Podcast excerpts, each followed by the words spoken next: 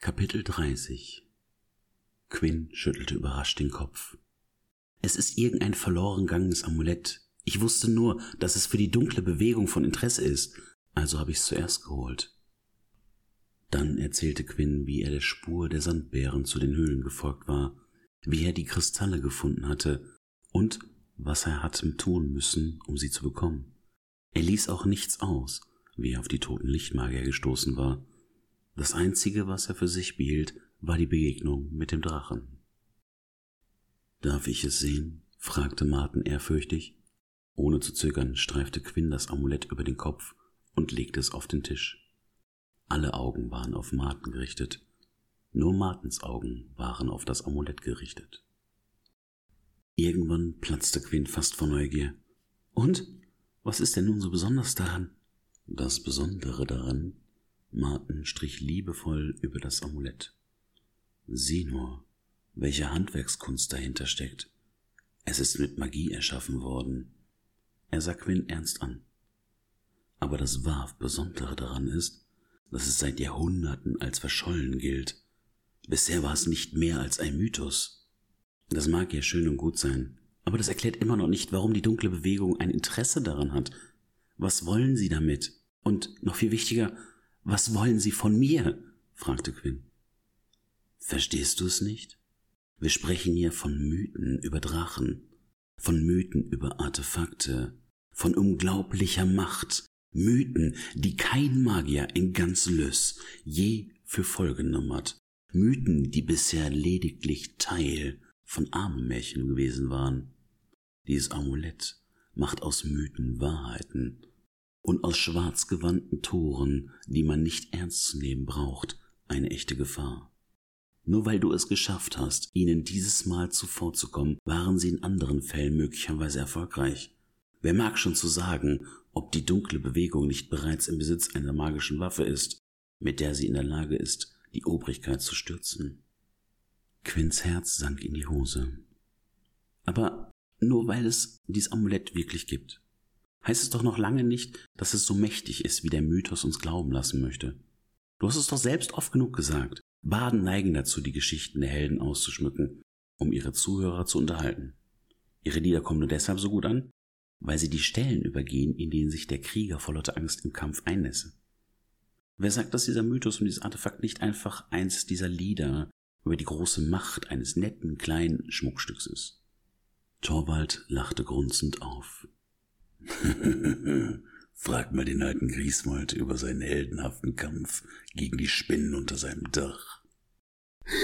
Das möchte ich aber lieber nicht tun, kreischte Maki entsetzt. Ihr versteht nicht. Wir sprechen hier nicht über irgendein Schmuckstück aus einer Heldensage. Wir sprechen hier vom Gleichgewicht der Magie. Es soll seinen Wächter ungeheure magische Macht verleihen. Alleine das Dasein stellt die gesamte Religion und die Magie der Obrigkeit in Frage. Torwald hob eine Augenbraue. Dass ich kein besonders großer Verfechter der Obrigkeit bin, ist wohl kein Geheimnis. Aber das scheint mir dann doch ein wenig übertrieben. Ich bin noch nicht fertig. Martin saß kerzengerade auf seinen Hocker. Quinn hatte seinen Meister noch nie so aufgebracht erlebt. Es heißt, das Gleichgewicht der Magie beinhaltet alle Magien, alle sechs. Quinn starrte seinen Meister an. Auch die dunkle Magie? Torvalds Braue verschwand nun fast unter seinem Haaransatz. Nein, lieber Quinn, die Luftmagie. Martin warf ihn einen strengen Blick zu, äußerst hilfreich. Dann wandte er sich wieder an Quinn. Es hat einen Grund, warum die Sage aus den Bibliotheken der Obrigkeit verbannt worden ist. Einzig der Tatsache, dass niemand Ahnenmärchen für voll nimmt, ist es geschuldet, dass sich die Obrigkeit nie darum bemüht hat, sie auch dort zu verbannen. Aber Martin, habt ihr euch nie Gedanken darum gemacht, was es bedeutet, wenn ein solches Amulett alle sechs Magien in sich vereint? fragte Quinn verwirrt. Dazu waren wir wohl viel zu hochnäsig. Wieso hätten wir unsere wertvolle Zeit damit verschwenden sollen, armen Märchen auf den Grund zu gehen? Wir hatten weit Wichtigeres zu tun. Uns hat nur die echte Magie interessiert. Torwald brummte etwas vor sich hin, das stark nach vermaldedeite Magier klang. Quinn konnte es ihm nicht verübeln. Immer wieder war er aufs Neue überrascht, wie leichtfertig sie mit Dingen umgingen, die nicht ihren Glaubenssätzen entsprachen. Da wurden Geschichten über mächtige Artefakte einfach nicht ernst genommen, weil es nicht in ihr Weltbild passte. Nicht auszudenken, was geschehen wäre, wenn es der dunklen Bewegung gelungen wäre, das Amulett in die Hände zu bekommen. Quinn seufzte. Es ist, wie es ist. Anstatt uns den Kopf über die Obrigkeit zu zerbrechen, sollten wir lieber herausfinden, was das Amulett alles kann. Ich gehe davon aus, dass du weißt, wie man es nutzt. Ich befürchte nicht. Das ist nicht dein Ernst. Er sah Martin entsetzt an. Irgendetwas musst du doch wissen. Wie gesagt, wir haben unsere Zeit nicht mit Ahnenmärchen vertrödelt. Martin hob entschuldigend die Hände. Alles, was ich weiß, ist, dass das Gleichgewicht der Magie seinen rechtmäßigen Wächter, seine Magie zur rechten Zeit offenbart wird. Na wunderbar, dachte Quinn. Er konnte Uri und Maki denselben Unmut von den Gesichtern ablesen, den auch er empfand. Nur Torwald machte seinen Ärger lautstark Luft. Oh, ihr Magier, mit eurem Wichtigtuerei geht mir ernsthaft auf den Geist. Da schaffen eure Vorfahren solche Mag Magieteile und ihr wisst nicht, wie sie funktionieren. Nein, noch besser, ihr wisst nicht einmal, dass es sie gibt. Und das alles nur, weil ihr euch zu fein seid, um den einfachen Volk zuzuhören. Lieber beschäftigt ihr euch mit Dingen, die ohnehin niemand wirklich braucht. Es grenzt ein Wunder, dass ihr euch mit euren rätselhafter Sprache nicht längst aus dem Leben gerätselt habt. Knurrte er und schüttelte verständnislos den Kopf. Es kostete Quinn große Mühen, Torwald nicht lautstark beizupflichten. Er fragte sich, was das alles mit Martin machte. Zeit seines Lebens hatte er nach den Regeln der Obrigkeit und des Orden gelebt, hatte sie für unfehlbar gehalten. Er war Teil dieses Geflechts gewesen, das die einfachen Bürger glauben ließ, dass die Magier den Göttern ebenbürtig waren. Dieses Bild immer mehr bröckelnd zu sehen, ging mit Sicherheit nicht spurlos an ihm vorbei. Quinn legte ihm vorsichtig eine Hand auf die Schultern, doch Martin schüttelte den Kopf. Du hast recht, Torwald, murmelte er.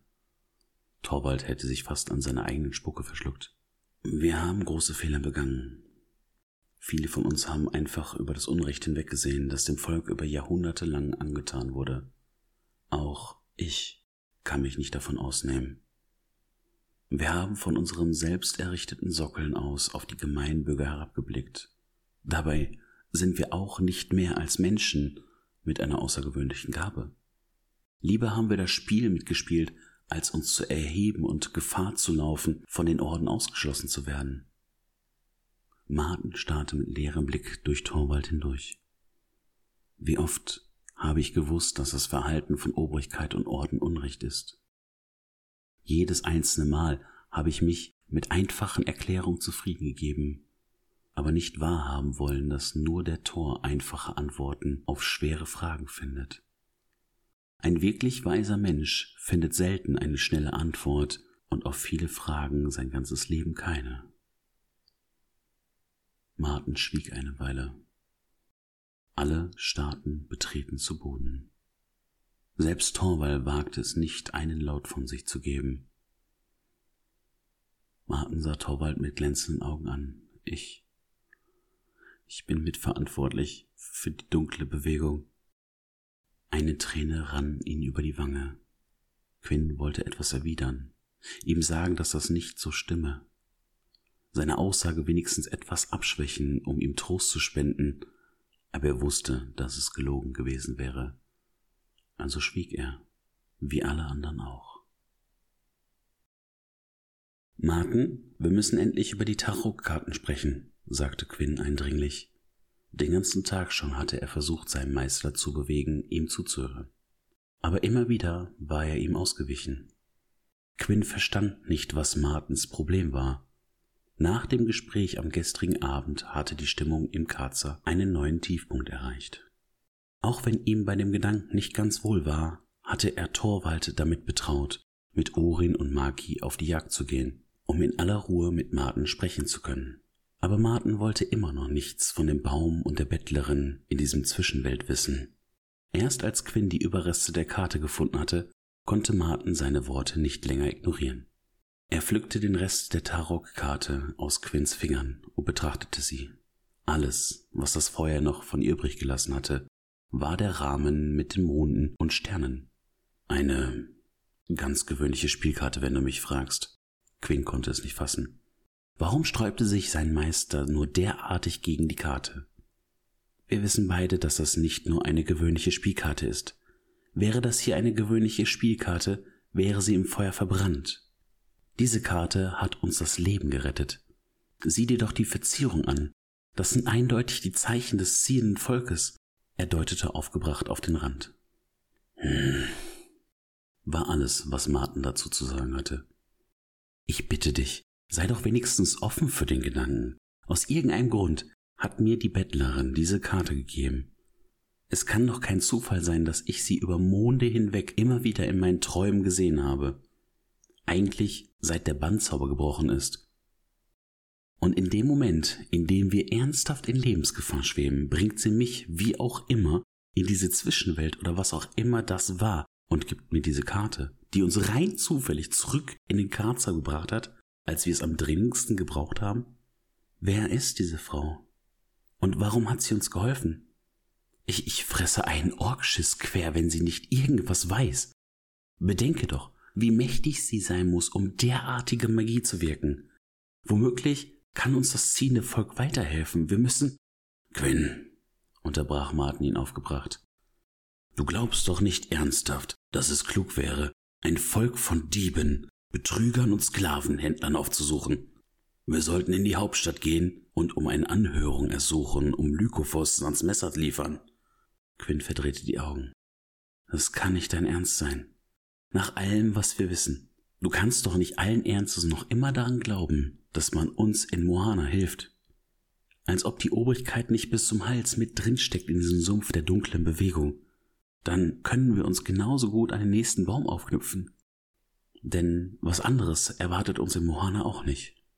Wach doch bitte endlich auf. Nach allem, worüber wir gestern gesprochen haben, müsste dir doch allmählich klar sein, dass diese Geschichten über das ziehende Volk aller Wahrscheinlichkeit nach auf dem Mist der Obrigkeiten des Orden gewachsen sind, um sie unschädlich zu machen. Quinn war dermaßen aufgebracht, dass er wie eine wild gewordene Drachenelster mit den Armen fuchtelte. Oder bist du vielleicht selbst jemals dem ziehenden Volk begegnet? Nein, das bin ich nicht, aber das muss ich auch nicht, um zu wissen, dass es ein Volk von Verbrechern ist entgegnete Martin mit hochrotem Kopf. Martin! Quinns Lippen bebten. Er musste zurückbleiben. Er schluckte die bissige Entgegnung herunter, die er ihm am liebsten entgegengeschleudert hätte. Bitte, ziehe wenigstens in Betracht, dass die Magier gezielt falsche Lehren verbreitet haben, aus welchen Gründen auch immer. Wenn das ziehende Volk in der Lage ist, Magie wie diese Tarotkarte zu wirken, dann stellst damit die gesamte Lehre der Obrigkeit und des Orden in Frage. Dann ist es doch klar, dass sie versuchen zu verhindern, dass man das ziehende Volk ernst nimmt oder gar freiwillig aufsucht. Martin ballte die Fäuste. Er wollte gerade etwas erwidern, als Torwald, Orin und Maki mit einem riesigen Schattenkeiler in den Karzer zurückkehrten. Meister Martin, das wird euch. Doch Martin stürmte an ihnen vorbei in den Wald. Torwald hob die Hand zum Gruße. Auch schön, dich zu sehen, großer Magier. Urin funkelte Quinn böse an. Was hast du jetzt schon wieder angestellt? Quinn berichtete kurz von ihrem Gespräch und seinen Gedanken, die Bettlerin und das ziehende Volk aufzusuchen und um Hilfe zu bitten. Maki saß mit angezogenen Kien auf ihrem Bett und ließ den Kopf hängen. Doch Torvald schäumte vor Wut. Genau wegen dieser Doppelmoral hassen euch die Nichtmagier. Quinn war über alle Maßen niedergeschlagen. Dass Martin nach ihrem gestrigen Gespräch einen solchen Rückschritt in Richtung Obrigkeit und Orden machte, wollte einfach nicht in seinen Kopf gehen. Was bei den Göttern erhoffte sich Martin davon, nach Mohana zu reisen? Selbst wenn man sie nicht für das Ende des Bannzaubers und die Zerstörung des Feuerklosters verantwortlich machen würde, Niemand würde einen einstigen Sträfling aus Gorka auch nur Gehör schenken. Das ziehende Volk war ihre einzige Spur, da war Quinn sich absolut sicher. Jetzt musste er nur noch dafür sorgen, dass die anderen es ebenfalls wussten. Denn nur gemeinsam konnten sie eine Lösung finden, nur gemeinsam waren sie stark.